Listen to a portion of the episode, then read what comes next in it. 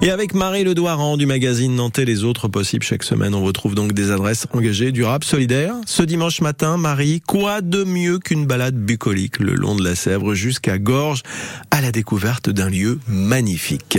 Oui, c'est le séchoir du Livaux. C'est un grand bâtiment construit en 1826, juste à côté d'un moulin à papier qui se visite lui aussi d'ailleurs.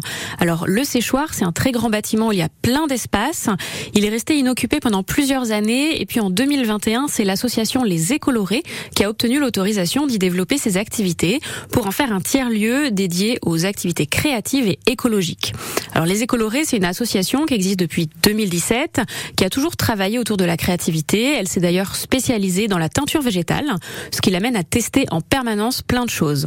Logiquement, au sein du séchoir, on trouve un espace dédié à la teinture végétale, mais là, il y a beaucoup plus de choses. Et oui, d'un côté, il y a un café tenu par les bénévoles de l'assaut, une petite boutique de création locale.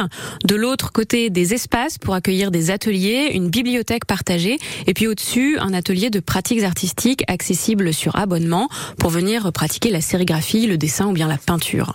Bref, c'est un lieu plein de ressources pensées pour venir expérimenter des pratiques artistiques. Et vous vous en doutez, l'assaut y organise aussi des événements culturels, des ateliers pour les grands et les petits. Ça peut être de la réparation, des soirées jeux de société, de l'apprentissage de la langue des signes et j'en passe.